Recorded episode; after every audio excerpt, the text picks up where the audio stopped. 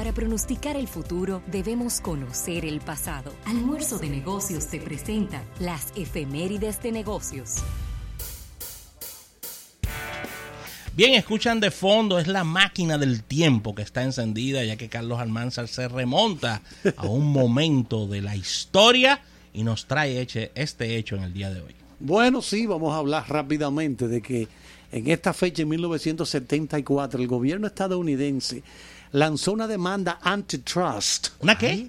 Una especie de demanda antimonopolio contra la ATT.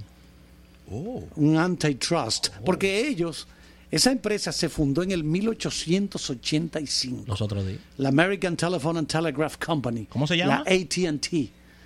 American Telephone and Telegraph Company. 1885 para crear un servicio telefónico nacional privado, aprovechando el crecimiento que tenía Estados Unidos rápido.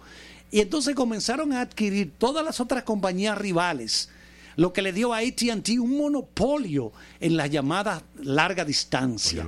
También controlaban las compañías locales. Como resultado, en el año 1913 los reguladores lanzaron una demanda de en Estados Unidos están prohibidos los monopolios. Son muy contados. Por ejemplo, el béisbol de grandes ligas es un monopolio. La NBA es un monopolio. Pero esas ligas profesionales de deportes tienen esa especie de exención del Congreso. Primero, el béisbol en el caso, que es el más viejo de los deportes grandes, para que le den el servicio de entretenimiento al país. Exacto. Entonces ellos gozan de una serie de privilegios en lo que están. Por ejemplo, si, si Ravelo tiene una, una. Ravelo y Rafael tienen fábrica de jabón y Nin quiere poner otra fábrica de jabón, él puede hacerlo. Ahí está. Porque ustedes no pueden tener un oligopolio o un monopolio. Pero en el caso, repito, de los deportes grandes, eso sí tienen eso. Entonces, esto lo que buscaban era frenar que esta gente de ATT, porque el problema de los monopolios es que hacen con los precios lo que les da la gana. Sí, señor. Controlan el mercado. Revientan al consumidor. Y quería recordar esto, que el gobierno estadounidense eh, lanza esa demanda ante Trust contra la ATT en el año 1974.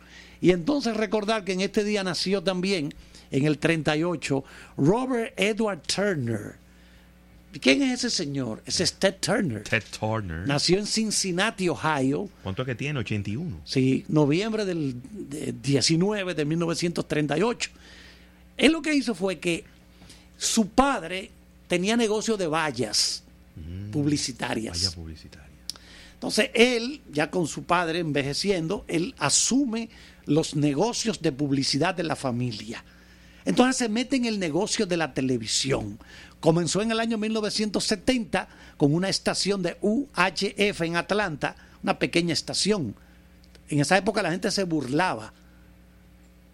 UHF, eso no lo ven ni en el patio de tu casa, eso no llega lejos, porque las señales normales aquí, canal 2, 7, 5, 9, eso es VHF, Very High Frequency, que es una señal que viaja más lejos en el, en el en, el, espectro, radiofónico. Pero la UHF eran esas canaletas del 13 hacia arriba. Claro. Canaletas, como le decimos nosotros. Entonces, eso es ultra high frequency. Frecuencia ultra alta que llegan menos lejos. Pero era un canal.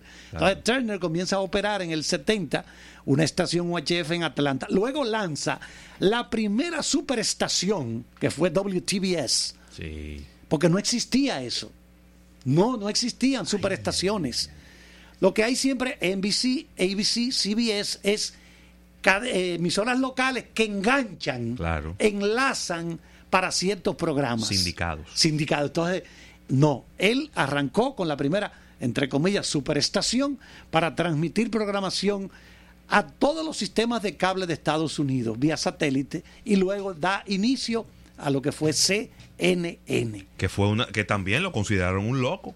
Dijeron, ¿cómo tú vas a hacer un canal que se pase 24 horas pasando noticias? Noticia. Pero es una locura, no hay tanta noticia. Y él dijo, pero vamos para adelante. Y lo tiró. Ahora mismo la gente me pregunta que qué está haciendo él. Él tiene la finca de búfalos. Claro, búfalos para tasajearlo y bajárselo a la gente. Claro, para porque tiene una cadena de restaurantes. Entonces se ve, él va a los restaurantes, él va con su bota. Está fundido ya, pero él va y se mete ahí. Ese señor tuvo una visión tremenda. Estamos hablando de una finca que hay que andarle en helicóptero.